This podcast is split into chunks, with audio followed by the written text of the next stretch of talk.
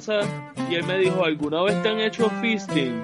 Y yo le dije a él, mira mano, en verdad que nunca me lo han hecho, le tengo un poquito de miedo y respeto. Y me hacen una oración, había una Biblia, leyeron un salmo, rezaron un Padre Nuestro y un Dios te salve en gloria. Y yo decía, estos extraterrestres son católicos. Yo me pongo a pensar, para mí era completamente normal a los 9, 10 años pasar dos días solo. Bienvenidos al podcast Cucubano número 15. Ya nosotros, quizás se enteren luego, no sé, llevamos 35 minutos grabando una conversación cabrona, pero no se van a enterar de esa conversación. Para enterarse de ese al principio y no al final, después que, después que apagas la grabadora.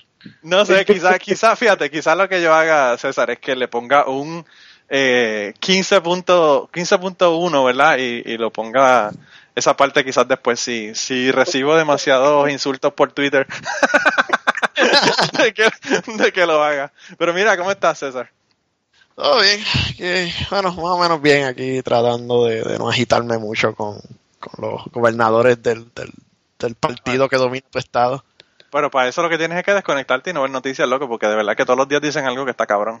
No, mano, o sea, está, está, son bien, bien cristianos en ellos aquí negando el acceso a los sirios, pero esto está bien bueno. Pero anyway, es un tema para otro día en otro podcast. Quizás lo hablemos en aterrizar. Mira, te tenemos que invitar para aterrizar entonces para, para hacer el venting. Mano, descargar porque que Mira que ya, ya, terminamos la, la, temporada de este año, pero eh, yo ya ya comprometí a la invitada de hoy para que esté en aterrizar también y hable con nosotros de otros temas. Así que, pero la, la, la, la, invitada esta semana, nosotros hemos tenido muchísimos eh, escritores, ¿verdad? En, en el podcast. Ya tuvimos a Blanca Rodríguez, tuvimos a, a Miguel Adrover, tuvimos a Francisco Milián, tuvimos a David Caleb Acevedo. Y ahora tenemos, eh, tú estuviste de fanboy en un episodio pasado.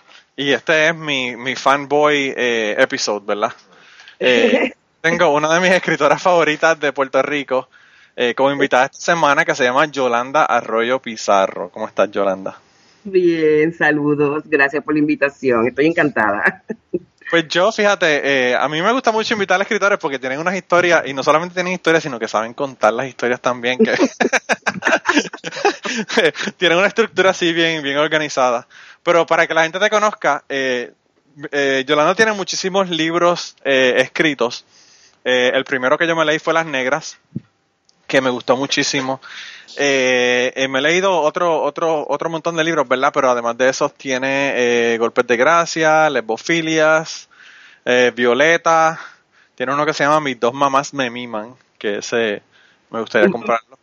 el último que me acabo de leer es Avalancha, que me encantó el libro, me gustó tanto que me lo leí como en tres horas. Eh, y otro montón de libros, ¿verdad? Eh, más que, que son quizás un poquito más difíciles de conseguir. Estoy leyendo aquí de la lista de Amazon, pero sé que hay un montón que no están en Amazon. Eh, y, y, bueno, estamos bien contentos de tenerte esta semana con nosotros. Eh, Ay, gracias. yo ya te di el, el intro eh, de, de quién tú eras y todo también en Autorizar. Eh, porque estaba hablando de que tú eres una persona que eres activista eh, y que es una persona, eres una persona que estás siempre trayendo a la conciencia de la sociedad los asuntos de la comunidad LGBT en Puerto Rico y en el mundo. Y además de eso, eh, pues las personas que son negras eh, en Puerto Rico eh, y, y, llevas un activismo bien bien fuerte, bien bien activo en Puerto Rico y como como te decía antes de comenzar a grabar o antes de comenzar el podcast, eh, a mí me gusta porque a mí me gusta tener gente que son troublemakers así como yo en, en el eh, eh, pero pero bueno hace falta hace falta y yo tengo una teoría de que estábamos en peligro de extinción nos piden demasiada diplomacia demasiado politically correct y este pues hay quienes doblegan y se convencen así que somos una, una especie en peligro de extinción pues yo espero que no se extinga, bendito, pues vamos a tener que ponerla como eh, eh, protegida, ¿verdad? Para que no se extinga. Eh, hacen una falta brutal, sobre todo con, con cosas que están ocurriendo en el mundo, como lo que está mencionando César de, de, de los, de, la, de los asuntos en Siria, los ataques que hubo esta semana pasada en Francia, eh, y todo este tipo de cosas que están ocurriendo y, y todas estas atrocidades, ¿verdad? Que nosotros tenemos que, que trabajar para que no ocurran, ¿verdad? Eh, tenemos que comenzar a concientizar a la gente para que eso no, no ocurra. Pero mira, lo que yo quería hacer antes de comenzar con las historias que tú nos quieras contar esta semana, eh, es eh, que nos digan cómo conseguirte, cómo contactarte y cómo es la forma más fácil, ap- aparte de Amazon, ¿verdad?, eh, de conseguir tus libros. Quizás qué librerías en Puerto Rico lo tienen, ese tipo de, de detalles. Pues mira, acá eh, en Puerto Rico, básicamente yo me siento muy, muy feliz porque todas las librerías tienen de mis libros, eh, eh, especialmente las librerías que quedan en la zona universitaria, lo que es la tertulia, la tertulia, debo decir, la librería mágica, la librería Norberto González. En, Viejo San Juan está la tertulia de Viejo San Juan. En Ponce está el Candil. Eh, aquí había una librería que abrió dentro de los centros comerciales Plaza Las Américas y Plaza Carolina, Beta Books, que en estos días cerró la de Plaza Carolina, muy tristemente. Eh, pero también queda otra librería que se ha convertido en la metrópoli de, la actividad cultural, básicamente, que es Libros AC, que se encuentra en Santurce. Eh, ellos no solamente tienen una librería, tienen un concepto bien, bien chévere, de lo más cool. Eh, tienen una barra, tienen un café, eh, a ciertas horas del día te sirven también a modo de restaurante, puedes comer allí, e incluso los sábados y los domingos tienen un brunch extraordinario. Así que, pues, a todas esas librerías, ¿verdad? La, la, la- las endosamos, las apoyamos, ellos nos apoyan mucho a nosotros. Eh, en términos de la web, yo tengo desde 2005, manejo un blog eh, que titulo Boreales y que se consigue en la dirección narrativa de yolanda.blogspot.com. Eh, fui de las primeras blogueras en Puerto Rico, eh, de las primeras blogueras literarias en Puerto Rico y una pues de las que más persiste, eh, porque hay algunos pues que han, in- han iniciado, pero entonces luego pues eh, como que se cansan o se mueven quizás a otra tecnología, que eso está muy bien también. Eh, gente que se ha movido, qué sé yo, a Facebook, a Twitter, a Instagram. Gente que son vagos como yo y que prefieren grabarlo y no, y no escribir. Eso está chévere también. De hecho, yo... Sí, yo, yo, yo tenía un blog, yo tuve un blog desde el 2008 hasta el 2000, qué sé yo, 12 o algo así, 11. Ah, Y, y, y decidí cerrarlo porque es que es más fácil uno eh, eh, darle record y grabarlo. He estado medio vago últimamente. Tengo un canal de YouTube, eh, Yolanda Arroyo Pizarro, donde todas la- las gestiones de eh, historia cultural que realizo, pues si puedo grabar en video, pues allí las coloco. Tengo entrevistas a, a varios escritores de Puerto Rico internacionales, reseñas de libros. Eh, me fascina leer, así que se me hace muy fácil reseñar porque leo todo lo que me cae en las manos. Eso también me ayuda, me alimenta, ¿verdad? La, el, el hambre este que tengo por historias y sobre todo también por la estética. Pues de pronto tú estás leyendo un libro y te das cuenta que la estética que está utilizando el autor es muy novedosa o no la conocías o de pronto pues te quieres, ¿verdad? Unir a eso que le está haciendo y decides entonces tu próximo libro que, que entable una conversación con eso que leíste. Así que es bien chévere.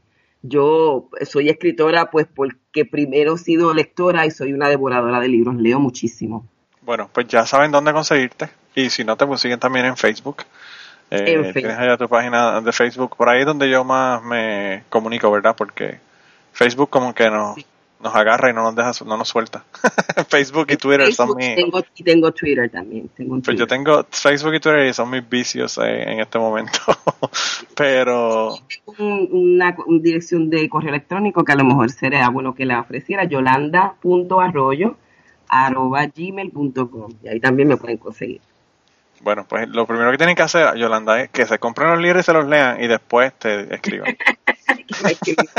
Eso es lo más importante. Mira que yo- la semana pasada tuvimos a, a Miguel Adrover y él tiene un libro también que es de poesía, eh, que del que nos habló, ¿verdad? La semana pasada. Y, y yo le dije a la gente, carajo, compren los libros y eh, denle apoyo a la gente, ¿verdad? A los boricuas. Este, compren los libros y, y gasten dinero en eso, ¿verdad? Buena idea. Sí, sí, eso es lo más importante porque uno tiene que comer, ¿verdad? Y vivir. Eso es parte del proceso. Ah, mira, pues entonces, ¿qué, qué, qué nos quieres contar? ¿De qué nos quieres hablar esta semana? Eh, mira, han pasado muchas cosas acá en Puerto Rico de, de, de lo del mural que fue vandalizado del grupo Moriviví, un mural que se hizo para denunciar la violencia doméstica. Eh, entonces se, se, dibuja, ¿verdad? Esta mujer hermosísima, una negra preciosa, eh, mostrando sus pechos. Se sacan los permisos, se otorgan los permisos, se, se, se hace el dibujo en una de las avenidas eh, más concurridas de tráfico de Puerto Rico y de momento un, una noche apareció vandalizado, le, vandalizado, le, dibujaron un sostén blanco, lo cual. Parece, nos parece decir que quien lo hizo pues estaba afectado por el hecho de que esta mujer desnuda estaba... Sí, no quería ver tetas en la, no quería ver tetas en la carretera cuando iba para el trabajo o algo. Sus pechos, correcto. ¿verdad? Es un, que es un acto de, pues, de agresión, es un acto vandálico, pero de agresión es una violencia. Este, de y es un puritanismo de mierda que a mí no me eh, sorprende de Puerto Rico eh, también. O sea. Un fundamentalismo terrible. Este, y fue bien interesante porque eh, pues te das cuenta, ¿verdad?, de la gente que está a favor, que está en contra. Eh, vi muchas mujeres y muchos hombres defendiendo el derecho a, prevalecer de ese mural pero también muy lamentablemente vi gente que no, que no, que no lo quería, que, que no estaba a favor, que, que están hartos eh, pues de la, desnudez o, del derecho a la protesta. Se dijo de todo, se dijo de todo.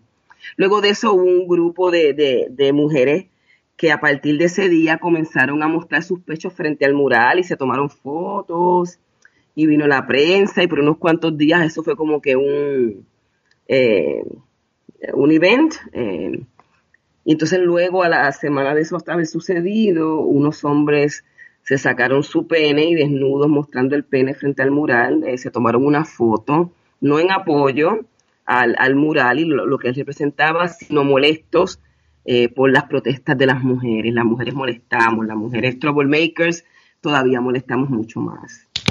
Sí. Así que lo interesante de lo que sucedió con el mural no fue realmente el, ¿verdad? que se vandalizara, fue el hecho de que sale a la luz eh, finalmente y de manera, una, con una apertura eh, eh, agresiva y descarnada, el hecho de que ya gente nos le, le dice a las mujeres que se sienten con la libertad de exigir libertades y de denunciar la opresión, este, de que somos menos, de que, de que no debemos hacer eso, de que, de que cansamos, de que estamos atentando, ¿verdad? Contra, y lo sabemos contra el sistema, eso es precisamente lo que estamos haciendo.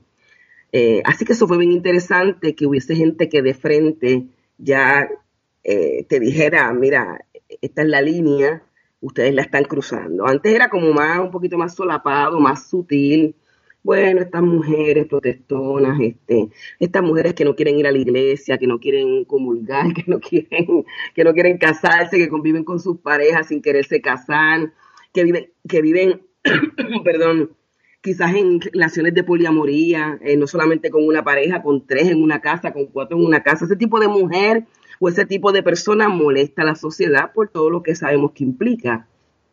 Y ya vemos una eh, un, contraataque ¿no? De, de, los fundamentalistas y de los puritanos a ese respecto. Eso fue lo más interesante, creo yo.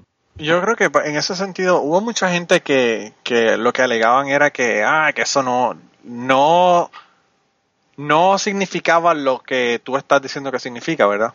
Eh, lo que decían era que, ah, que eso es un vandalismo como cualquiera otro, pero yo creo que el, la, la, razón por la que yo pienso que sí es lo que tú dices es porque no cogieron una lata de pintura y se la tiraron.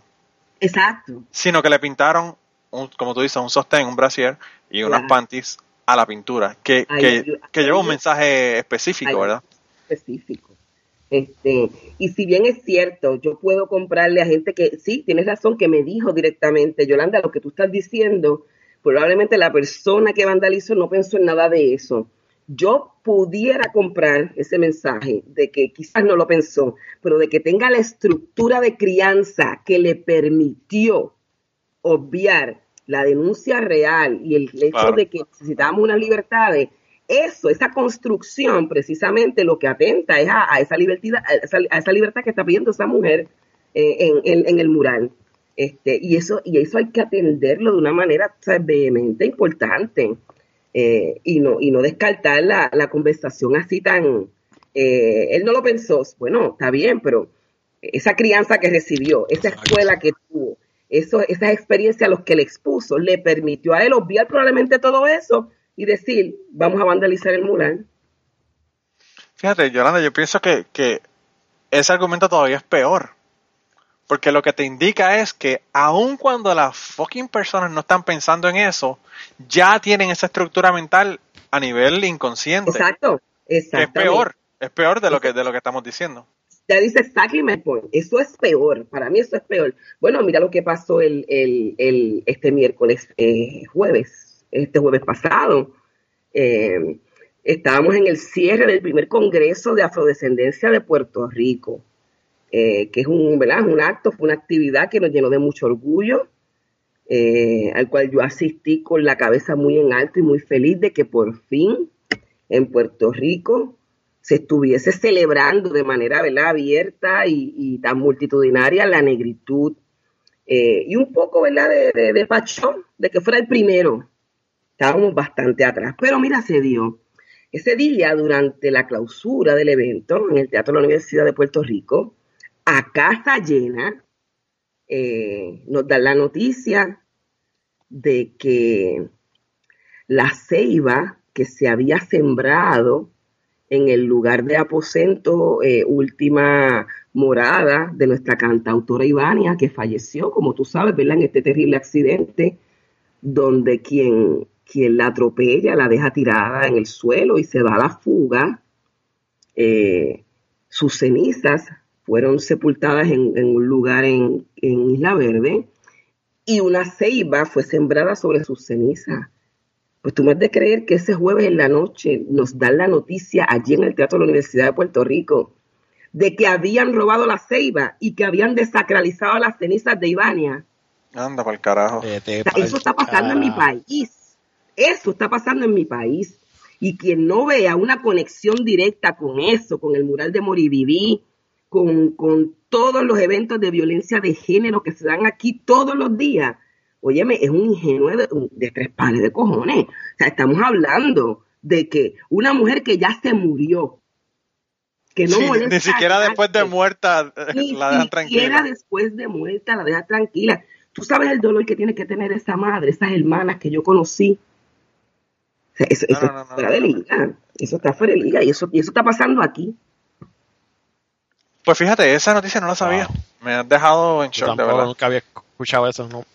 Yo, yo sabía el caso de ella y del accidente, o del accidente no, de verdad, del, del porque el tipo estaba borracho, ¿no? Exacto. Sí, el tipo estaba borracho y, la mató y todo. Yo sabía todo eso, pero no sabía lo de la ceiba y todo ese otro, otro asunto.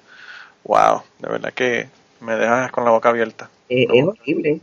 Entonces, por eso es que hay que escribir y, a mí me han dicho, por ejemplo, este, tú escribes y me gusta cómo tú escribes, y, pero este, no sé, el discurso, la denuncia, escríbete algo para entretener. Yo no, yo no, yo no escribo para entretener.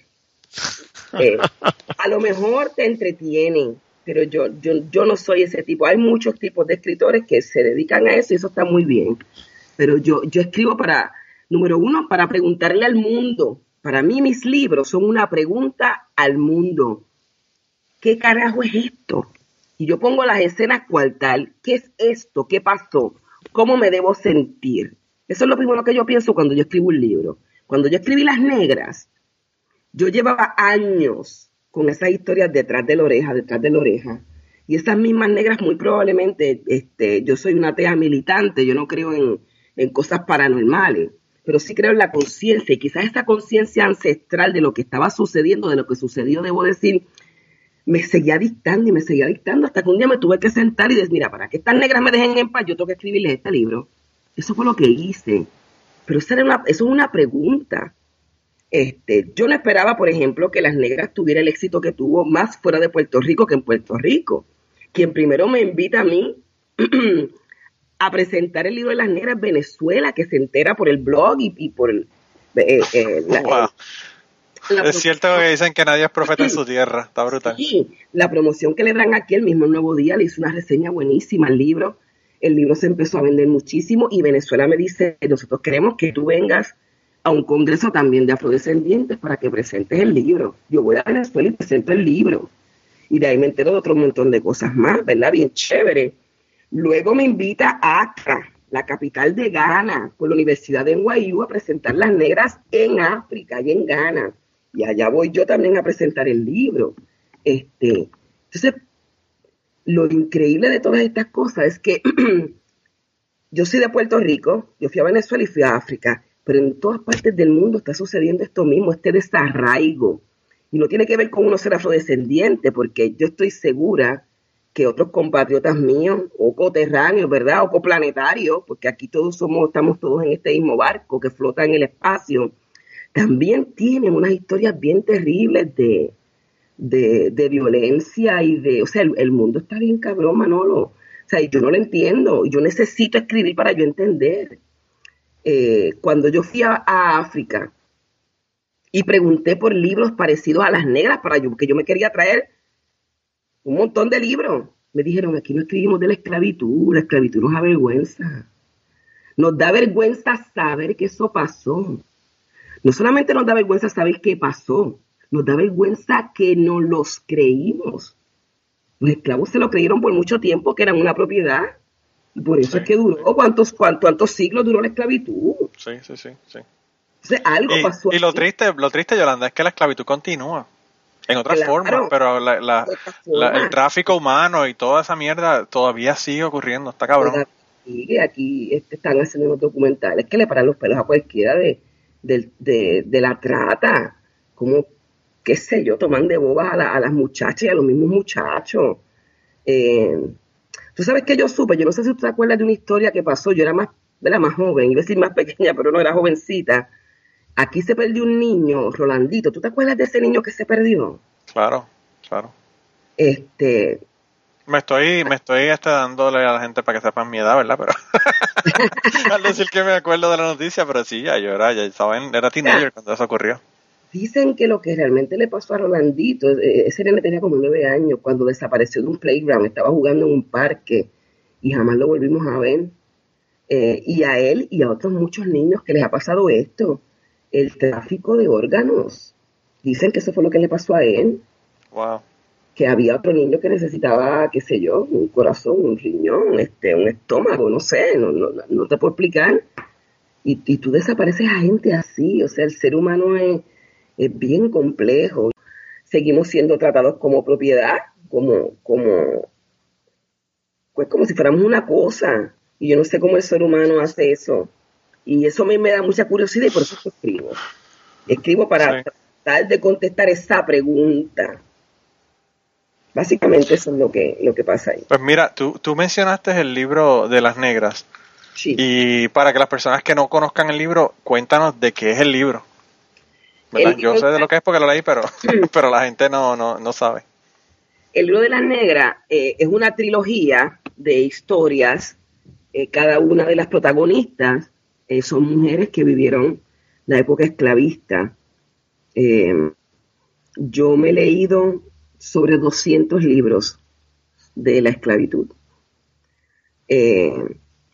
y por supuesto todos de adulta porque aquí el sistema de educación K12 para nada menciona el asunto de, de nuestros ancestros que fueron esclavizados, porque fueron hombres y mujeres. En, Puerto Rico no te dicen ni, ni quién es Albizu Campos. En, Gracias. En las escuelas que se llaman Pedro Albizu Campos ni siquiera te mencionan quién es Pedro Albizu Campos. La gente no sabe. Yo di una conferencia en la Universidad Metropolitana de Bayamón y hice una pregunta antes de comenzar la conferencia eh, pregunté que quiénes relacionaban el nombre Valdoriotti con una avenida y todos me levantaron la mano, estoy hablando de la universidad. y Piñeiro también. Y pregunté que quiénes lo relacionaban con un abolicionista. Y fíjate que lo hice así, lo puse en el segundo, la segunda vez, para ver si alguien decía, déjame levantar la mano por lo que es, pero fueron bastante honestos, o sea, mucho menos gente levantó la mano. Y hice lo mismo con Llorens quienes relacionaban a Llorens con, un poeta, casi nadie levantó la mano, y quienes relacionaban a Llorens con un residencial público, y ahí todo el mundo levantó la mano. Este, y es eso lo que tú acabas de decir, o sea, eh, estamos muy orgullosos de no enterarnos de esa gente vieja, de esos próceres. Eso es aburridísimo. Nadie nos cuenta y no queremos saber la historia tampoco. Eh, Y Valdoriotti era un, un abolicionista, pero ¿cómo vamos a saber Mira. si ah, no nos hablan de esclavitud?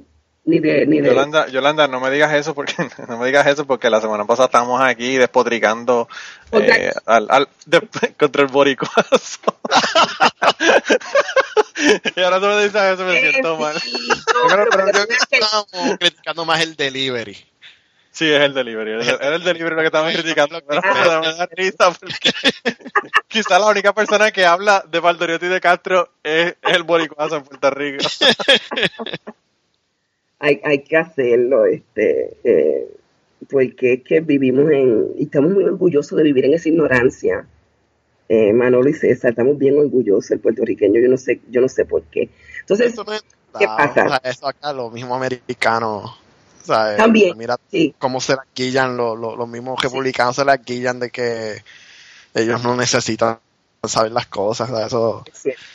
desgraciadamente es un mal común, pero. pero, pero, Pero te cuento esto porque te estaba contando que ya había leído más de 200 libros sobre la esclavitud de adulta, porque de niña, pues a mí no me dieron absolutamente nada. Este, de hecho, dicho hasta de paso, te cuento que en el colegio católico en el que yo estudiaba, eh, a mí me molestaba muchísimo. Hubo temporadas enteras de mi niñez que yo mi hora de almuerzo yo lo tenía que pasar en el baño. Eh, ¿Por? porque, porque mis abuelos, queriéndome hacer un bien y que yo tuviera la mejor educación, me ponen en este colegio privado de monjas, pero yo como hasta cuarto o quinto grado fui la única niña negra del grupo. Entonces era, era exótica eh, y llamaba mucho la atención para las bromas y antes no habían estas políticas de bullying y de acoso, o sea, eso era permitido y tú tenías que pues vivir con eso. Había un niño en la escuela que todos los días él se me acercaba y cogía la mano de él y me la ponía en el cabello y decía, mira, me corté, entonces se echaba ketchup en, en la mano. Y decía, mira, Yolanda, el pelo de Yolanda me cortó la mano. Ese era el chiste todos los días, todos los días. Este, y no hubo Y, y nadie. eso y eso no da gracia ni el primer día. Imagínate, Imagínate el día número 100 que están con la misma mierda. imagínate, pero lo más grande que pasó fue que en cuarto grado llegó otro niño negro, ya yo no era la única, este, ¿y qué hizo Yolanda? Yolanda se unió a la mofa del niño negro porque significaba una vacación de la mofa de Yolanda. Wow. Entonces, a eso era que nos exponíamos. No hubo un solo maestro, una sola monja, una sola maestra que nos dijera, la raza de ustedes es una raza digna, es una raza orgullosa, viene de aquí, vamos a hablar de esto en la escuela. Eso no, eso no pasó. O sea que nosotros fuimos unos sobrevivientes ahí sin querer. El viento da en las mañanas, o sea, este, todo eso me vengo a enterar de grande. Pero como te digo una cosa, te digo otra los más de 200 libros que yo he leído sobre el tema de la esclavitud y sobre el tema de la diáspora africana, de los africanos que fueron traídos al lado de acá, al Nuevo Mundo, siempre tratan el tema desde el punto de vista masculino. Es bien poco lo que sea, y, y lo que he leído de mujeres no ha sido en español. Eh, en eso, lo- los slave narratives, que es la- las narrativas de esclavos, eh, que en eso los Estados Unidos, tienen la delantera. Eh, ellos, pues precisamente, ellos sí tienen historias o autobiografías de mujeres. En el Caribe es muy poca y en Puerto Rico no hay ninguna, ninguna. Y entonces yo decidí, yo decidí, ¿no? Esas voces que me, que me pedían, ¿verdad? Este, dar, dar a la luz, este, estar, este, ser el ojo de, de los lectores de la discusión, eh, tenían que ser en femenino. Así que yo escribo este libro titulado Las Negras, que lo que habla son de estas tres mujeres en esa época. La primera historia es de esta mujer que es eh, secuestrada de África y cómo la secuestran, cómo la montan en el, en el barco y cómo eh, la traen hasta Puerto Rico. La segunda es una historia de una mujer que se vale del conocimiento de varios idiomas, sus propios eh, dialectos africanos, los idiomas holandeses, francés y, e inglés, y ella se dedica a diezmar o a disminuir la, la población de niños. Y tú te vas enterando, no te lo voy a contar para que la gente lo lea, pero te vas enterando de que ella entonces luego es eh, castigada con la horca, es acusada para que eh, la maten por una serie de, de- crímenes que ella comete. La tercera historia es de esta mujer entonces que, que logra de algún modo verla escaparse eh, de, de las garras de su amo. En la tercera historia yo recibí una, una crítica en una ocasión. Alguien me dijo que había sido... ¿Cómo fue que me dijo ese profesor? Tú fuiste... Ah, que tenía ínfulas de, de, de autobiografía, el texto, porque el dueño de la hacienda que tenía esa última negra era de apellido Pizarro. Y el Pizarro es uno de mis apellidos Sí, sí. lo cual yo consideré un poco mezquino de parte de él y hasta egoísta, sabiendo todos que los apellidos casti- ¿verdad? eh, de castellanos que nosotros tenemos, sobre todo los negros, no son apellidos nuestros, son apellidos impuestos por el amo. Claro. Así que el que yo sea Pizarro no significa que yo tuve en ningún momento eh, ancestros de, esa, de ese apellido eh, que vinieran directamente de, eh, de la africanía, sino que fue impuesto porque muy probablemente un español de apellido Pizarro era el dueño de mis tatarabuelos o de mis bisabuelos o los que fueron, ¿no? Entonces, Pero no solamente eso, Yolanda. Ponle que tú consideras ese apellido porque uno de tus padres era español y el otro era negro. ¿Qué valor le quita eso al hecho de que tú estás haciendo estas historias? O sea, eh, Bueno, eso no tiene un molesta. carajo que ver una cosa con la otra. Yo no Claro, le veo pero- ningún valor a esa crítica. Es como que... Sí. a él, a él le molesto. Este, yo, yo miro mucho el asunto de los apellidos y cómo, cómo ganamos ciertos apellidos. Eh, yo voy mucho al archivo general, que es el archivo donde guardan ¿verdad? La, la- los documentos originales de, de muchos de los protagonistas pues, de nuestra historia, no solamente los esclavos, ¿verdad? también los criollos, también los españoles, los americanos, toda la gente que pasó por aquí, holandeses, franceses esos documentos de primera fase, como le llaman, de, de, de primera mano. Sí. ¿Y tú sabes qué di con un documento una vez? Eh, y lo puse en Facebook y trajo, atrajo un montón de comentarios, porque el documento de 1860 hablaba de esta mujer eh, que debía un dinero y el comendador de la época, el que mandaba, este, el comendador era alguien parecido al de Hacienda, eh, le estaba exigiendo a ella que vendiera sus esclavos y que el, del dinero que sacara le pagara entonces a las arcas del gobierno que ella debía, ya debía esos taxes, ¿no? Y el nombre del comendador de 1860 era, el apellido era Rosselló. La historia se repite. Malas noticias antes, malas noticias ahora. Y, tú- y eso, da, eso da la vuelta por Facebook y eso eh, ha generado una serie de comentarios, muchísimos comentarios. Este, porque la gente Para, para las personas, Yolanda, para las personas que nos escuchan mucha gente de afuera, para las personas que no sepan de qué estamos hablando, hubo una, una, pres- una presidente, me iba a decir, un gobernador de Puerto Rico reciente. Ya quisiera Rosselló ser presidente. Mejor, Presidente mejor que él quiere que lo llamen Mesías mejor, ¿verdad? Pero bueno, esos son otros 20 pesos. Eh, un gobernador de Puerto Rico que era de apellido Rosselló. Por eso es que estamos hablando de esto. Correcto. Este, él muy, muy blanco, él de ojos azules, la gente lo adoraba por eso, porque aquí los puertorriqueños votan y lo sabemos por la estética, eso, eso está comprobado. Y él era muy lindo, pues todo el mundo votó por él. Lo mismo pasó con García Padilla, ¿no? Este, por eso es que, eh, bueno, estamos como estamos. Pero en fin, te cuento eso, pues porque entonces escribo las negras, ¿verdad? Mirando, dándole la mirada. Yolanda, Yolanda, perdona que te interrumpa. Lo triste es que quizás el año que viene tengamos otro fucking Rosselló. Porque el hijo está ahí en la política también. O sea que puede que, Sí. puede que la historia se continúe repitiendo. Claro, claro. Y ahora también hay más gente linda, está Lúgaro, que es el También. Ah, entonces la gente, tú sabes, ya tiene miles y miles de seguidores, este, y así, así somos, así somos. Eh, pero volviendo al tema de las negras. Hemos, Eh. hemos metido como 250 tangentes en el proceso, pero bueno. Esperemos que la gente pueda seguir el- el- el- la, Ojalá. la- la línea, ¿verdad?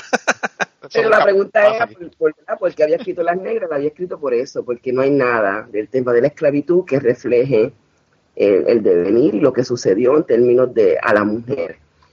También eso tiene una razón de ser. Lo primero que tú te enteras o que te dicen sobre la época de la esclavitud relacionada a las mujeres era que los dueños y los amos las violaban, punto. Esa es toda la historia que la gente cree que hay que contar. Entonces, ¿para qué vas a contar otra historia? Si todas estas negras fueron violadas y sodomizadas, este, entonces, ¿para qué tú quieres escuchar más? Pero sí hay más que escuchar, porque hubo negras que fueron líderes de revuelta, hubo negras que, que este, mira, en Venezuela a mí me hicieron una historia, que es la historia que yo uso en Capitán Cataño, cuando leas ahora Capitán Cataño te vas a dar cuenta. Ya lo leí. Ay, Sí, qué bien. sí, sí. Sí, la parte que yo hago el cuento de dibujar el mapa dentro de las trenzas del cuero cabelludo del niño, esa historia a mí me la hicieron de una negra que lo hacía en Venezuela, que se descubre. Este, ellas salían por el día como jornaleras, trabajaban en el campo, miraban los valles, miraban eh, las montañas, miraban los ríos, por donde era que uno se podía esconder, y dibujaban eso en las cabelleras de los niños y en las caballeras también de algunos adultos, y ese era el mapa con el que ellos podían entonces escaparse. O sea, ellos eran seres también muy inteligentes. Sí, sí, sí, sí. Este, A mí, fíjate, eh, eso cuando lo leí me pareció que salía de algún lado, que no fue que te lo inventaste. Y, y me alegra saber de que, de que es una historia que, que, que es algo que es cierto. Exacto, es cierto. Eh, wow, wow, qué bien. Qué bien. Eh, por cierto, eh, mi hijo, estoy en un proceso difícil con mi hijo porque no quiero aprender español. Me la paso peleando con él. Pero, pero si no, si no, le, voy- le quiero leer el cuento, aunque se lo tenga que traducir, porque de verdad que el cuento está bien, bien chévere, me gusta mucho. Y DP acaba de sacar, este, hoy se fue para imprenta el, el, el texto traducido, así que tan pronto tengo una copia te la voy a enviar al inglés. Ah, pues sí, sí, sí, perfecto, me interesa, me interesa. Sí, Eh, pero lo más importante no es eso, lo más importante es que el niño aprenda fucking español. sí. eso es más importante que, que, que traducírselo, ¿verdad? La Eh, traducción me la hizo David Caleb Acevedo. Él fue el que me hizo Ah, sí, wow, qué bueno. Qué bien, qué bien. Pues yo, eh, yo a mí, me- a mí me gusta muchísimo y, y pienso que, que, pues ese tipo de historias, ¿verdad? Para nuestros niños no las hay en Puerto Rico. Incluso, eh, eh, eh, no sé, ¿verdad? Porque no, ese no lo he leído, pero en, en tus libros que vi que tienes el, el de Mis dos mamás me miman, es un libro también para niños, ¿no? Es un libro para niños, correcto. Sí. Ok. Ok. Mira, y, y antes de que se nos pase el tiempo y nos vayamos por- nos sigamos yendo por tangente, yo quería que tú me contaras eh, tu ordeal, ¿verdad? Porque eh, tú eres casada ahora, pero tuviste un proceso que hasta para eso tuviste que pelear en Puerto Rico. Así es. Eh, y yo quería que me contaras ese proceso, ¿verdad? De, de, de todo lo que ocurrió y, y cómo fue visto, ¿verdad? Porque yo no sé, yo, la única cosa que yo veo son la, los aspectos negativos, ¿verdad? La gente hablando en contra de eso y despotricando sobre eso, pero eh, me imagino que también tuviste muchísimo, muchísimas historias de, de cosas positivas que te ocurrieron por esto. Sí, Eh. es cierto. Tu- hubo sus cosas negativas y cosas positivas. Lo primero que iba a decir es que Zulma y yo no, no teníamos en planes casarnos, eh, como tanta gente que crecimos pensando pues que mira, ya era suficiente que el, que el mundo nos reconociera eh, el amor que uno pudiera sentir, por, en mi caso, por una mujer, en el caso de algunos amigos míos, ¿verdad? Hombres homosexuales por un hombre. Y ya eso A mí, a mí el matrimonio tampoco me llama la atención, lo que pasa es que los tax breaks aquí en Estados Unidos son muy buenos si estás casado. Entonces, Ah, eso, es una, eso es una razón, y yo pienso que es una razón para que todo el mundo se pueda casar, Claro, claro. porque pues todo el mundo tiene que tener esa posibilidad. Por ahí es que baja en el asunto, en, en- en el foro federal, por la discriminación en el asunto de los taxes. Por ahí fue que cogieron el asunto. Claro, claro, claro. En Puerto Rico, eh, yo no lo veía, vuelvo y te digo, yo siempre soñé de chica, yo, yo soñaba con, con vivir una historia de amor como una mujer. Yo, yo te tengo que admitir que eso yo lo soñaba como si fuera un premio, como una medalla, como el logro final de algo. Tuve novios, este, estuve casada, estuve casada eh, muy enamorada con el padre de mi hija. Eh, nuestra relación duró 14 años eh, nos divorciamos. Eh, y ya que me sentí adulta y, y- madura para asumir una sexualidad plena, eh, decido que mi próxima pareja va a ser una chica, una mujer. Y me siento con mi hija, que para ese tiempo tenía 10 años, y se lo dije. Le dije, mami va a tener novia, no va a tener novio. ¿Tú tienes alguna pregunta que hacerme? Y ella me hizo un sinfín de preguntas ese día y los días subsiguientes también. Y de ahí es que nace el texto Mis dos mamás me miman, de ese proceso de yo explicarle a mi hija eh, que yo iba a entrar en una relación con una mujer. Eh, así que eso se dio y fue tan transparente y hubo una apertura y ahí no hubo sufrimientos ni hubo eh, rasgadura de vestimenta. O sea, yo sabía que si yo quería tener eh, felicidad y libertad dentro del núcleo familiar, yo no podía mentirle a, a, mi hija, punto. Y lo mismo hice con mi lugar de trabajo. Una vez estábamos en una reunión de staff y le dijo, bueno, ustedes me han conocido por los pasados diez y pico de años con un esposo y toda una señorona y yo les tengo que decir que yo tengo novia. Porque yo no quería que empezaran las llamadas, sea, me iba a estar llamando, la gente iba a estar, este, mira, la vienen a buscar y es una muchacha y la muchacha que la viene a buscar se ve como que, tú sabes, yo no quería que eso pasara, yo quería que fuera bien, que hubiera mucha apertura. Yo pienso que mientras más honesto y genuino tú eres al principio, pues la gente, aunque te critique, te respeta porque fuiste, tú sabes, tuviste esa apertura. Y yo quería que eso, eso pasara. Y eso fue lo que pasó realmente. Este, así que Zulmi y yo nos fuimos a, nos, conocimos, meses más tarde nos fuimos a vivir juntas y llevábamos eh, cinco años eh, de, ser pareja, cuando se nos acerca la licenciada Conde a decirnos que si queríamos unirnos a, a la demanda que, le, ellas le estaban haciendo al gobierno de Puerto Rico para exigir el matrimonio igualitario. Este, eso coincidió con que ese año, el 2014, el 2013-2014, fue el año más grave que yo tuve padeciendo de fatiga, de asma. Eh, yo tuve cuatro hospitalizaciones en un año. Y en cada hospitalización era literalmente un ordeal. O sea, era, era un trauma, las preguntas de las, de las enfermeras, eh, ¿eres casada? No. Eh, ¿Quién es ella? Pues ella es mi pareja o porque yo, yo empecé a decir pareja porque yo decía compañera y la gente a compañera de trabajo, ñema no, o sea, mira no, date, sí, date cuenta de que aquí está pasando algo romántico. Pues entonces yo dejé de decir compañera, yo decía ella es mi pareja. Usted le tiene que decir a cuántas a compañera de trabajo tú las besas.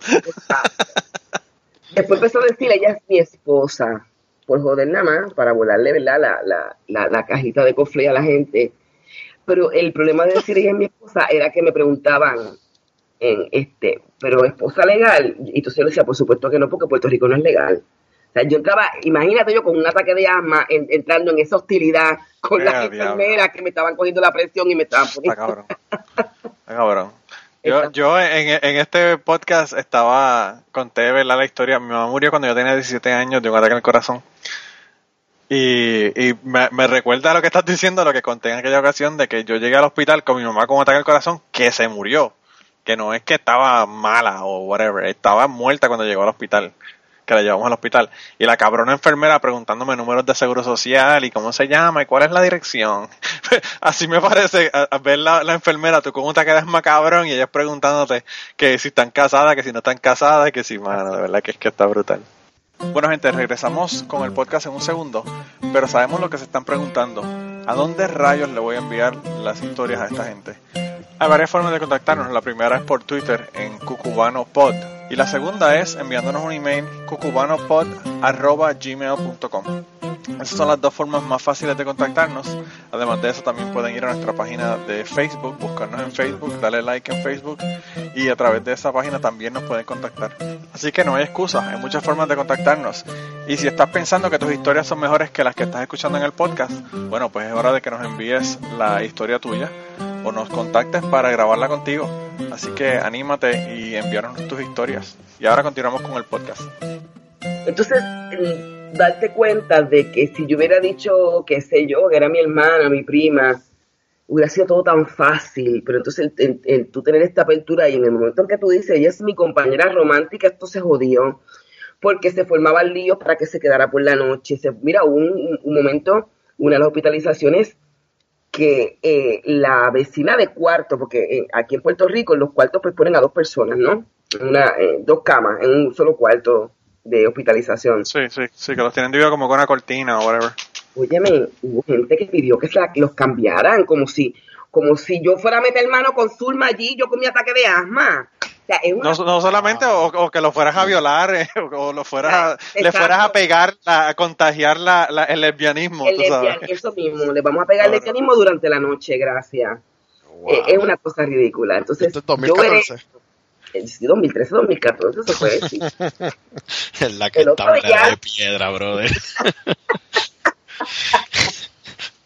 Entonces, este, pues eso fue lo que nos hizo unirnos a, a la demanda y decir, pues dale, eh, vamos para adelante, vamos a exigir el matrimonio para Puerto Rico, eh, porque ya, no, no que no haya discrimen, pero en el momento ya que tú dices, tú eres, esta es mi, esta es mi esposa, yo soy su esposa, o sea, se acabó el evento. Tengo derecho a estar ahí. Si me pasa algo, ella es la que responde por mí. Si le pasa algo a ella, yo soy la que respondo por ella. Y eso Ajá. realmente fue lo que nos hizo este, Lo cual es el otro, el otro gran problema que tiene la gente, ¿verdad? Eh, yo, me, yo me enteré porque, bueno, yo me enteré de toda esta mierda porque tengo el podcast de Autorizar. eh, y me enteré de un caso en Ohio de una, de una pareja, ¿verdad? De hombres. Uno tiene 69 años y el otro tiene 78. O sea, ellos llevan años de años juntos.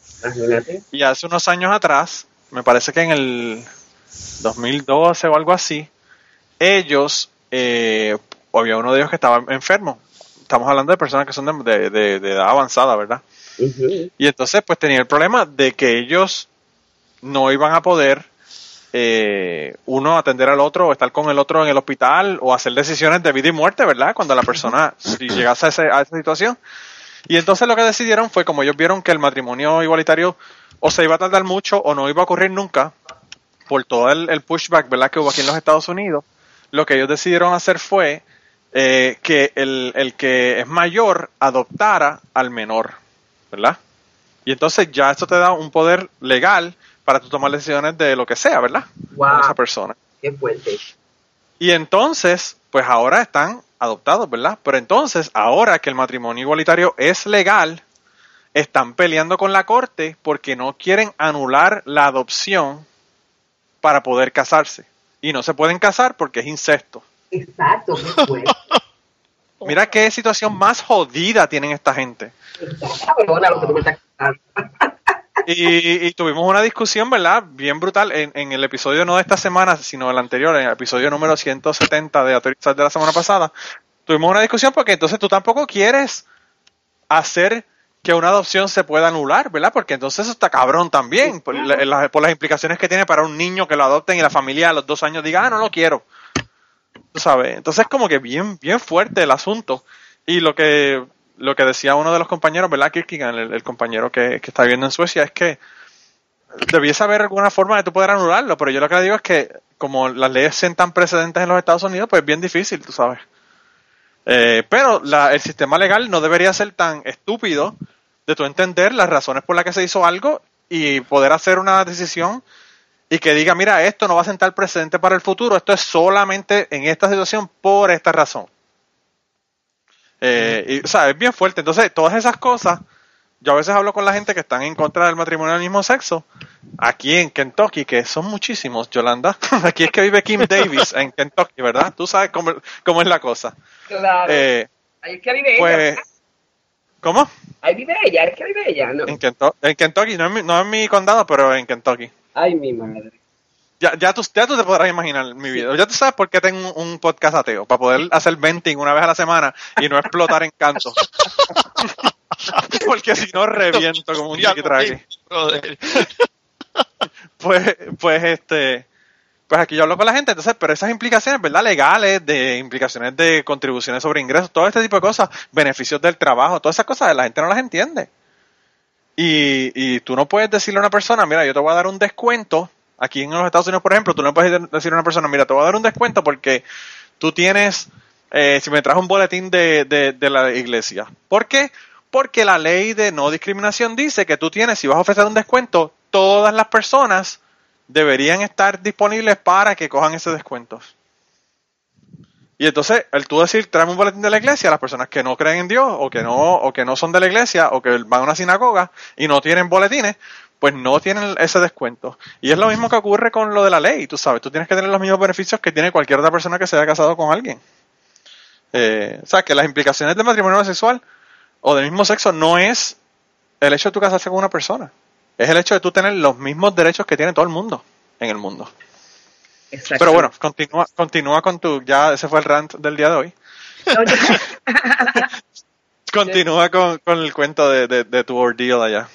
Sí, no, este, eh, no, que me, me acabas de acordar que estuve en estos días, me fui invitada a una jornada de estudios de género, eh, estaba hablando, estaba en una conferencia y hablaba sobre el matrimonio igualitario eh, que acababa de pasar. De hecho, mañana, en unas horas, eh, Zulma y yo cumplimos cuatro meses de casada, de estar legalmente casada, Fue un 17 de julio. Están de honeymoon todavía. Y, y de los que estaban, había gente, yo, yo sabía porque yo hice la pregunta, ¿cuántos aún están, verdad? No, no, no están a favor. Y había gente que no estaba a favor. Yo le dije, y eso está bien chévere. Yo estoy en contra de, del usar eh, los sneakers, las tenis Jordan o, o las Nike. Pero eso no puede, no- eso no puede impedir que tú te las pongas. Tú puedes estar todo en contra que tú quieras, Claro. porque pues, tú no puedes Claro. detener a otra, a otra persona que esté a favor de eso. Este, y es tan sencillo, ¿verdad? Y uno lo ve en esos términos y es tan sencillo, pero la gente, la gente es muy pasional y muy visceral. Es que al final Yo del día en- van a sacar la religión. Esa es. Sí, sí. Y si tú supieras que en esto yo también concuerdo con David Caleb, el, también el problema es- estriba en que muchos de, de la gente queer, la gente LGTB de Puerto Rico es muy cristiana o creen serlo. Claro, claro. Este, Bueno, tú sabes, él nos contó lo del cartel en, en el exacto. en el episodio de él. Eh, las personas para que no sepan eh, eh, no sepan de qué estamos hablando, que nos empezaron a escuchar recientemente, vayan y busquen el episodio del diario de una, de una puta eh, para que vean eh, de qué estamos hablando. El, el, el ordeal, eso fue otro ordeal que él tuvo con el asunto del cartel allá en Puerto Rico. Y las personas que fueron, eh, eh, que, que estaban en contra de él por el asunto, fueron personas que la mayor parte eran eh, personas que estaban incluso luchando por el matrimonio igualitario y que eran homosexuales o lesbianas. Yo te voy a decir más. A mí me ha pasado después de mi ceremonia, mi ceremonia, eh, quien dirigió mi ceremonia fue eh, un humanista, Luis, sí. Luis Ramos, correcto, eh, ateo como, como yo. Y cuando el resto del grupo de los que se iba a casar, muchos de ellos se enteraron que, ¿sabes? que yo me iba a casar por un ateo. Eso fue otro revolú. Pasa que de eso yo no me detengo a hablar, este, pero Wow. yo sentí, o sea, no, no fue que yo sentí, yo recibí discriminación de dentro de la comunidad por ese asunto. Este, por, por, por- o sea, es que Yolanda, el problema, ¿tú sabes cuál es el problema mayor? Que tú fucking estás en todas las minorías, ese es el problema. Sí. Tú eres atea, negra, tú eres, tú eres lesbiana, mujer, no jodas. Tú sabes, ya como que yo pensé que ser ateo y hispano en los Estados Unidos para mí era mucho, pero tú tienes ya, todas. ya sí, no, yo, yo siento realmente. está pero hay, hay una hay una colonización real de, de, de- o sea como una persona que se puede cantar que quiere la independencia o la libertad o lo que sea en cualquier término de libertad este no, no sabe distinguir o no, o no sabe hacer el clic de cómo la religión ha colonizado y ha permitido todos los sistemas opresivos de los cuales estamos sufriendo. Todos y cada uno de esos sistemas. Todos. Como alguien que tú le enseñas, tú hablas la Biblia y tú le dices, mira aquí los versículos que hablan de cómo tener esclavos, de por qué es buena la esclavitud, de qué chévere es esclavizar, cómo, cómo tú sigas un- Las reglas para tú castigar tus esclavos. las reglas para tú castigar a tus esclavos, cómo, cómo alguien que tú le lees eso te mira la cara y te dice, sí, pero yo creo en otra cosa y Cristo es otra cosa, pero si estamos hablando de la misma Biblia. Claro. No, te dicen, ese es el Viejo Testamento, no el Nuevo, en el Nuevo no habla de eso. Mm. Sí, ese, ese argumento, es- eso está en los libros de Sam Harris y de, de... De hecho, vi a alguien aterrizar esta semana, uno de los muchachos, no sé quién fue Manolo, que dice que los fundamentalistas son los que realmente estudiaron el fucking libro, que se lo saben de cabo a cabo. Claro, que, claro. que todo el mundo todo- Yo demás están escogiendo a, con- a- a- a conveniencia, tú Yo sabes. tengo teoría. Sí. Quien te lee la Biblia, de verdad, no los versículos que te dicta el sacerdote los domingos, quien te coge la Biblia, cualquiera, y te la lee desde Génesis hasta Apocalipsis, no se queda cristiano, punto. Yo no conozco a ninguno. Cuando la lee, se da cuenta. Y por eso es que la mayoría no la quiere leer. O, perdón, no porque por eso es que la mayoría no la quiere leer, por eso es que la mayoría sigue siendo cristiano, porque no la leen. Claro. Pero también, Yolanda, tú me dijiste que te leíste 200 libros sobre, sobre esclavitud. ¿Cuántas personas tú crees en Puerto Rico te pueden decir a ti que han leído 200 libros en su vida? Exacto. Sí. Po- Ponle, olvídate 200, 50. Vamos a irnos más abajo todavía, 50 libros. Eh, es, es- es muy gente que lee. Autoayuda no- fácil, porque mira, ahora Pablo, Pablo Coelho no cuenta. Pablo Coelho no cuenta. Mano, yo, yo, aunque mira, tú me dices que leer a Pablo Coelho, yo hasta te respeto por eso, porque eso por lo menos es leer algo. Pues, Pero- no, yo me leí a Pablo Coelho cuando estaba en el grupo esotérico y todo el asunto. Yo me lo- lo- lo- no me leí de los últimos, ¿verdad? Pero me leí un montón de Pablo Coelho. También. Eh. Leí Verónica y me gustó mucho, leí el de Río Piedra, me sentí y lloré, y el más que disfruté de él pornográfico, este, el de 11 minutos. Eh, Sí, el Don't- claro, a mí también me gusta mucho. A mí me gusta ese. A mí me gusta ese. Por las implicaciones, ¿verdad? Yolanda me va a dar en la cara, pero el que yo leí fue el del Río Piedra. eh, ¿Cómo es? El río. Eh, la orilla del Río Piedra. eh, Río Piedra me eh, sentí- A orillas del Río Piedra me senté lloré. que después que lo leí dije, vuelvo a no volver a leer un libro de Pablo Coelho. no vuelvo. Pero fíjate, ese fue irreverente porque el que era pastor se sale de pastor para poder tener una relación sexual con la muchacha. Ese libro es irreverente. Pero entonces después regresa a la religiosidad y el asunto y el bla, bla, bla, ¿no? Este, pero bueno. Pero también, Jonathan, lo que pasa es que yo estoy envuelto en un grupo esotérico. ¿Qué tú puedes esperar? Esa es la literatura eh, básica del asunto, ¿verdad? Exacto. Exacto. Eh, pero nada, eh, pues volviendo al tema, bendito, te- tangent alert, volvimos a la tangente. Es que eso Para nunca pasa. cuento- Nos casamos, Zulma y yo, este, eh, fue bien interesante ver las reacciones de la gente cuando íbamos a, a tratar de separar un local para casarnos, cuando ella fue a, a- la tienda de tuxido, porque ella se quería casar con un tuxido, porque ese es quien es ella, y ella cree en ese tipo de libertad, este, y todo fue bien, bien simpático. Incluso, incluso eh, cuando estamos ya para el día de la boda, la, la muchacha que nos está ayudando a nosotros a hacer la, la organización de la ceremonia nos dice, ok, Zulma te va a estar esperando al frente, como si fuera en el altarcito, y tú vas a entrar con tus papás. Y yo le digo, no, Zulma va a entrar con sus papás, va a desfilar con su papá o su mamá y su papá a cada lado. Y yo voy a desfilar con mi papá y mi hija. Y ella me dice, mira esto, me dice, pero es que quien desfila es la novia. Y yo me le quedo grande y le digo, pero es que las dos somos novias. Hasta ese, en ese momento yo tuve que, que imponerme y hacerle entender a alguien que se saliera de la cajita. ¿Qué importa que ella tiene pantalones el día de su boda? Ella es tan nena como yo. Ese es el Cabrón. colmo, ese es el colmo, No. Luisa, yo usaba pantalones y era una mujer de pantalones puestos. Hasta, e- hasta esa explicación yo la tuve que dar el día de mi boda. ¿Tú puedes creerlo? Está cabrón. Wow. No, no, y a mí me jode la gente que viene y te dice, ¿y, y cuál es el hombre? ¿Cuál es la mujer? En, en, en los ambos casos, ¿verdad? Si eres gay o si eres este, lesbiana. Sí. ¿Qué carajo tú estás hablando? ¿Tú sabes? ¿Cómo, ¿Cómo es el asunto ese, verdad? Eh, Es una, es una tontería. Es- y son las ideas preconcebidas que tiene la gente y es por la falta de educación. Es por la falta de, de No, tener pues, esto. Mira, no eh, se dice ni siquiera el asunto tema. de género, ni en el asunto eh, homosexual o heterosexual. Este, tú te sientas en una mesa, eh, una hora de almuerzo de alguna compañía, y tú pones el tema de los juguetes sexuales entre parejas heterosexuales, y se forma un titingo. Aquí todo el mundo es puritano y nadie quiere usar vibradores, ni quiere usar este dildo en las relaciones que tienen con su pareja, sea que tú seas hombre y tu pareja sea mujer. O sea, esto aquí está cabrón. Sí, sí, es que la, la represión en Puerto Rico está cabrona. Eso, eso como, si sí. como si eso no ocurriera. ¿Cómo? Ah, el problema es que eh, o- ocu- a- pasa como que no ocurriera, pero tú sabes cuántos Condom Worlds habían en Puerto Rico. O sea, que las cosas se venden. Alguien lo está usando. Alguien lo está usando. claro, o sea, está brutal, está brutal. Es bien fuerte. Pues a mí, fíjate, yo seguí bien de cerca el asunto porque pues obviamente me, me llama la atención y me interesa el tema, ¿verdad? Y, y yo pienso que las personas deben tener los derechos a casarse. O sea, yo, como te digo, tengo tantas, tantas amistades que, que son gays o lesbianas que a veces yo tengo más gente que son eh, gays o lesbianos eh, de amistades que, que personas que son heterosexuales.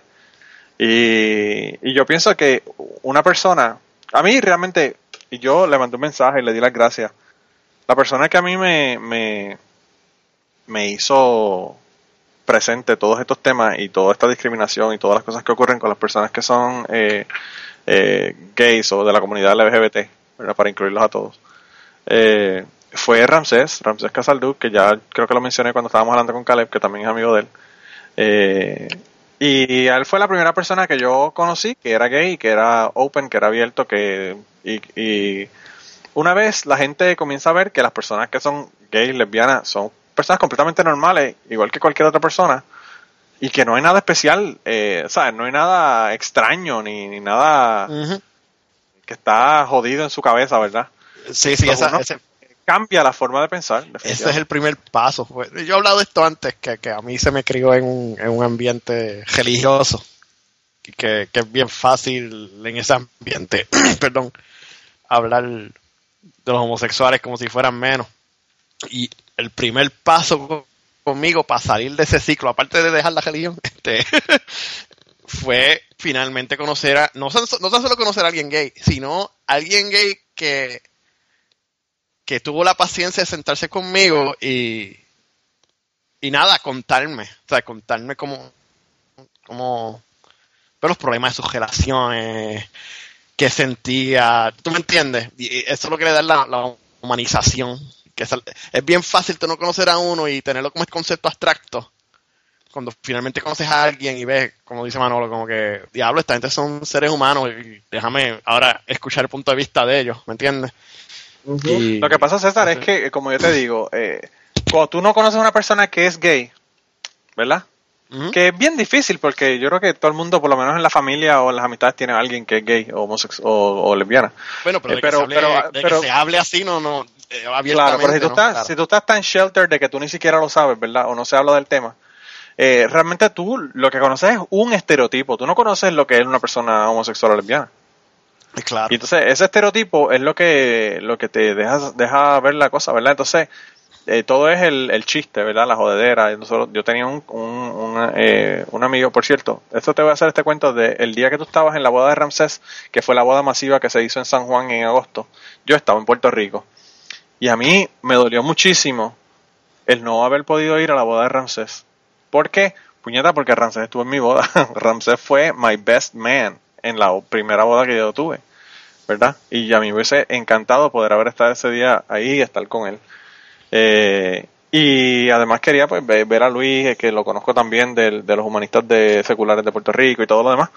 Pero pues yo eh, ese día tenía un juego mi, mi, eh, mi sobrina y ya yo había hecho arreglos y iba a tener que estar en Ponce. Así que no pude estar e- ese día ya. Eh, y me dolió muchísimo. Pero yo tengo una persona que, que es de mi familia que es gay, ¿verdad? Todo el mundo sabe que es gay. Nadie habla sobre ese asunto, ni siquiera él habla sobre ese asunto. Nadie habla. Y no solamente eso, ¿cómo? Nadie habla, ni él tampoco. Bueno, todo el mundo sabe que es gay, todo el mundo hace chistes a sus espaldas, vamos a hablar claro. Eh, pero nadie, eh, nadie dice nada, ¿verdad? Sobre, sobre nada positivo, ¿verdad? Sobre el asunto. Eh, y entonces él es una persona que es súper mayor y entonces yo eh, compartí mucho con, con él, esa, pers- esa persona, con ese compañero de, o ese, ¿verdad? Primo, un primo lejano. Eh, cuando yo estuve, yo soy Utuado, yo estuve en Utuado quedándome la mitad de la- del tiempo que estuve allá en Puerto Rico. Y él iba todos los días a la casa y estaba con nosotros y jangueaba y hablaba. Y obviamente, yo llegué viernes, el- la boda esa masiva fue el domingo, Exacto. y estuve, y estuve hasta el jueves, ¿verdad? De esa semana. Y, pues obviamente ese es el tema donde está todo, el tema obligado, ¿verdad? Que todo el mundo está hablando porque es lo que está en las noticias todo el tiempo. Y entonces él una cosa que me dolió muchísimo fue que él decía, no, las personas que son homosexuales tienen que tener los mismos derechos de todo el mundo, y yo no tengo problema con que las personas estén con personas del mismo sexo, que sí, que sé yo qué. Yo no sé si él está tratando de hacerse, hacerme creer que yo no sé que él es gay, ¿verdad? Pero bueno. Claro. Eh, pero me dice, pero no se deben casar. Esas personas no se deben casar. Y yo digo, wow, está cabrón que una persona esté negándole los derechos a una, a una persona que es como, como él, ¿verdad? Eh, y, y pues hasta ahí uno llega, ¿verdad? Uno ve hasta, hasta qué punto llega la mierda que le meten a uno en la cabeza. Nosotros tuvimos eh, invitadas, No. Gente, eh, eh, una pareja de mujeres que invitamos, eran, ellas eran pareja, las dos, que no fueron porque ellas no creen en el matrimonio entre las personas del mismo sexo. Y ellas llevan muchísimos más años que Zulma y que yo juntas. Pero ellas consideraban que nosotros estábamos pecando. Imagínate. O sea, tú- o sea, Wow. imagínate el nivel de, de, de, de opresión, que de auto-odio es lo que estaba buscando la, la Sí, palabra. es autoodio, es autoodio. Eso es como, qué sé yo, eso es como este, ¿cómo es que se llama este hijo de puta que se sacó las fotos en, que era eh, legislador o senador? Ah, sí, este, ah, Arango. ah, Arango. ese mismo. Arango, ¿tú me, tú me puedes decir a mí una persona que se odia más a sí mismo que Arango, haciendo leyes en contra de los derechos de los homosexuales y él con fotos en Grindr. O sea, está brutal, está brutal. A veces, a veces nosotros somos lo- lo- nuestros peores enemigos. Eh, no, no, nos joden la cabeza tan, tan efectivamente que, que nosotros mismos no, nos auto metemos en la cárcel, ¿verdad? Eh, está brutal. Pero pues como te digo, a mí me, a mí me, me dolió muchísimo no, no haber podido ir a esa, a esa ceremonia porque me hubiese gustado estar ahí con Ramsés y, y bueno, con Luis y me- no sé si tú estuviste o no, pero me hubiese gustado eh, pues haber estado ahí y conocerte en aquel momento.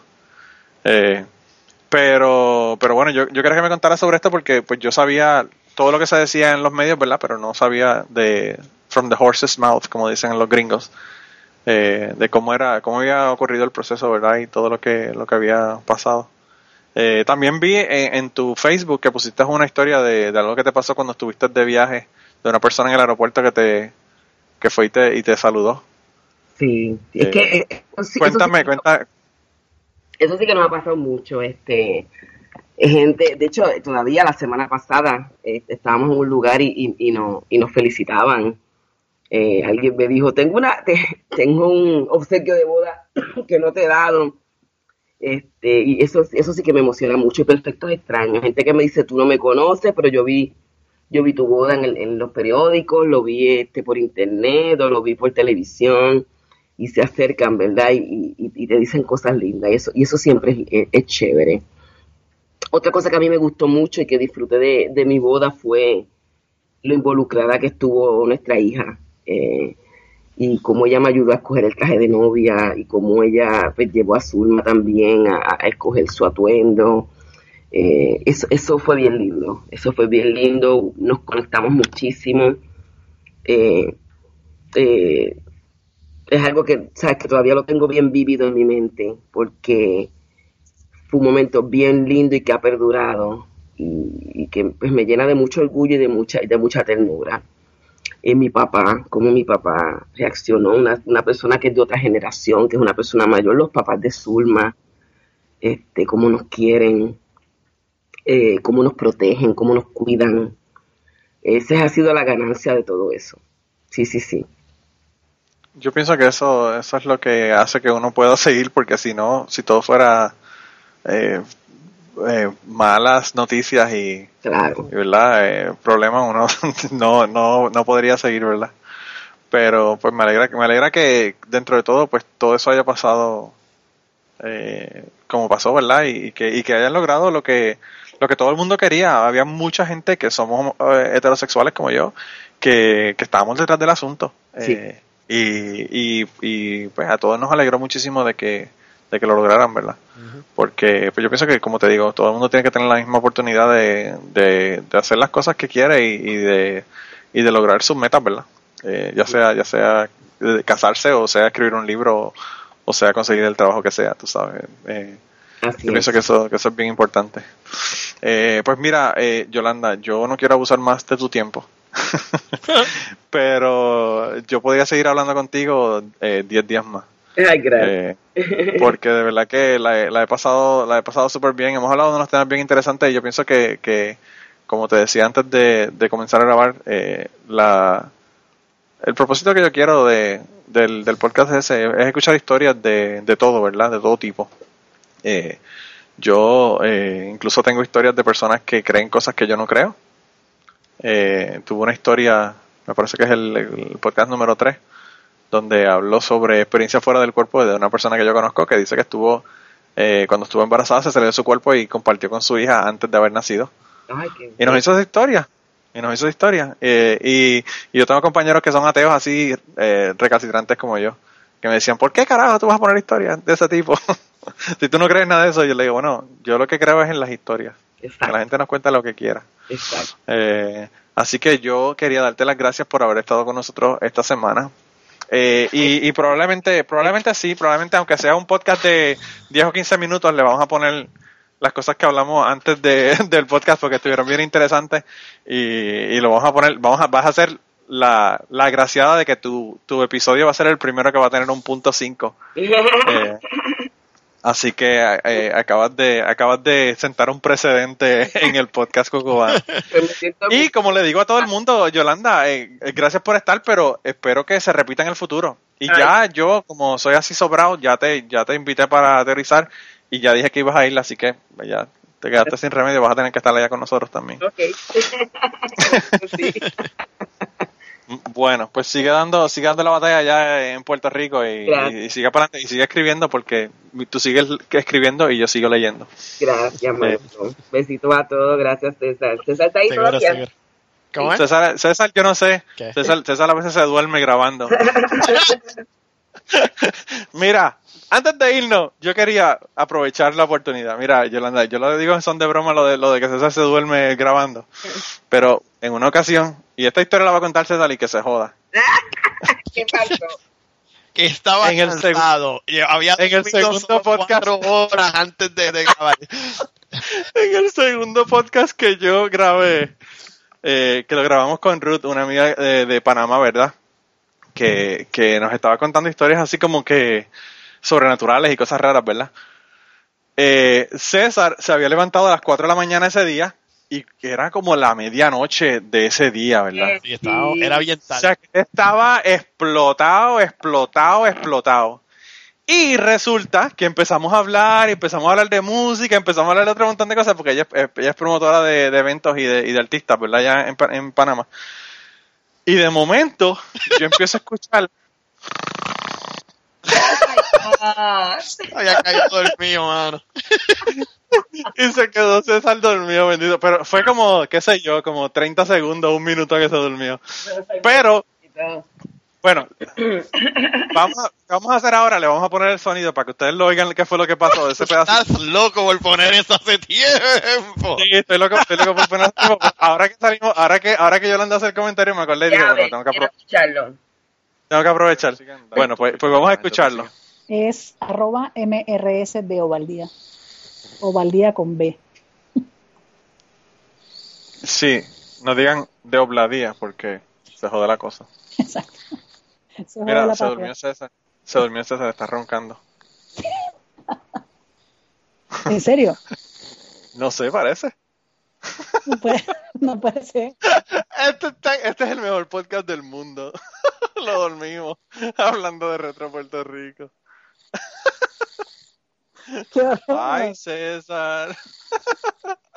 Ay, César nos va a odiar cuando pongamos este fucking podcast. Tengo que pedirle autorización, pero si él me deja, lo voy a, le voy a poner a César. Escúchalo, escúchalo, vamos a escucharlo roncando.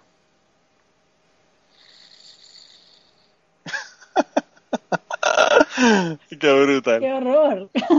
Somos aburridísimos. Mira, le, quité la, le quité la llamada, le quité la llamada. Eh, no, pero yo creo que no me va a dejar que lo no creo que no creo que me voy a dejar que lo ponga este dormido, ¿verdad?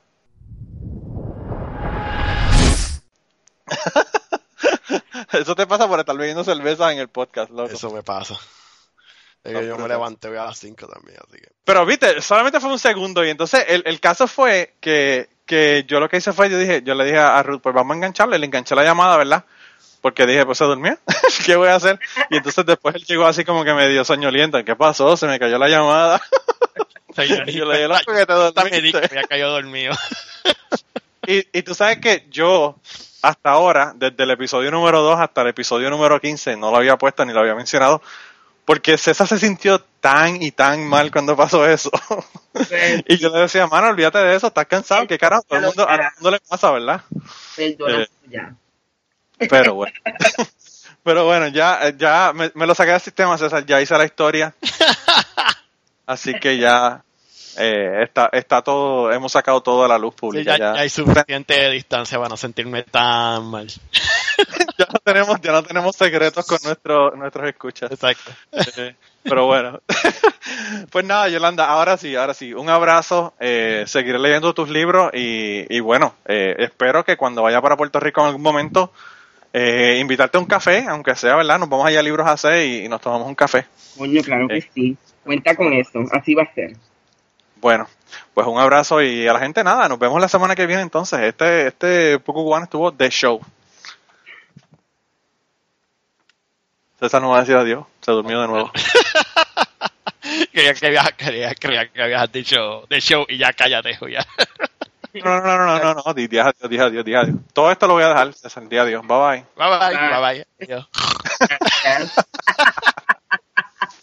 Y antes de terminar el podcast, queríamos agradecer a varias personas que nos han ayudado en este proyecto. La primera persona que nos ayudó en el proyecto es Raúl Arnaiz. Raúl eh, nos hizo el logo del podcast. Raúl es tremendo artista de novelas gráficas. Pueden conseguir sus trabajos en homedecomic.com. Pueden conseguir la serie completa de Leyendas de Parvaterra. Allá la pueden conseguir también en amazon.es. Y lo pueden seguir en Facebook buscándolo por su nombre, Raúl Arnaiz o Home the Comic o Leyendas de Pervaterra. Así que gracias a, Raúl por habernos preparado el logo del podcast. Y la canción tema del podcast la interpretan a Rafi Lin en la guitarra, Kike Domenech en el 4 y la voz melodiosa de Maida Belén. Eh, la canción fue compuesta por Tita Curet Alonso. A Rafilin lo puedes conseguir en Twitter en at Music. A Kike Domenech lo puedes conseguir en Twitter en at Kike Domenech con Q las dos. Y a Maida Belén también la puedes conseguir en Twitter en at TRE. Con esto lo dejamos. Muchas gracias por permitirnos usar la canción y nos vemos la semana que viene.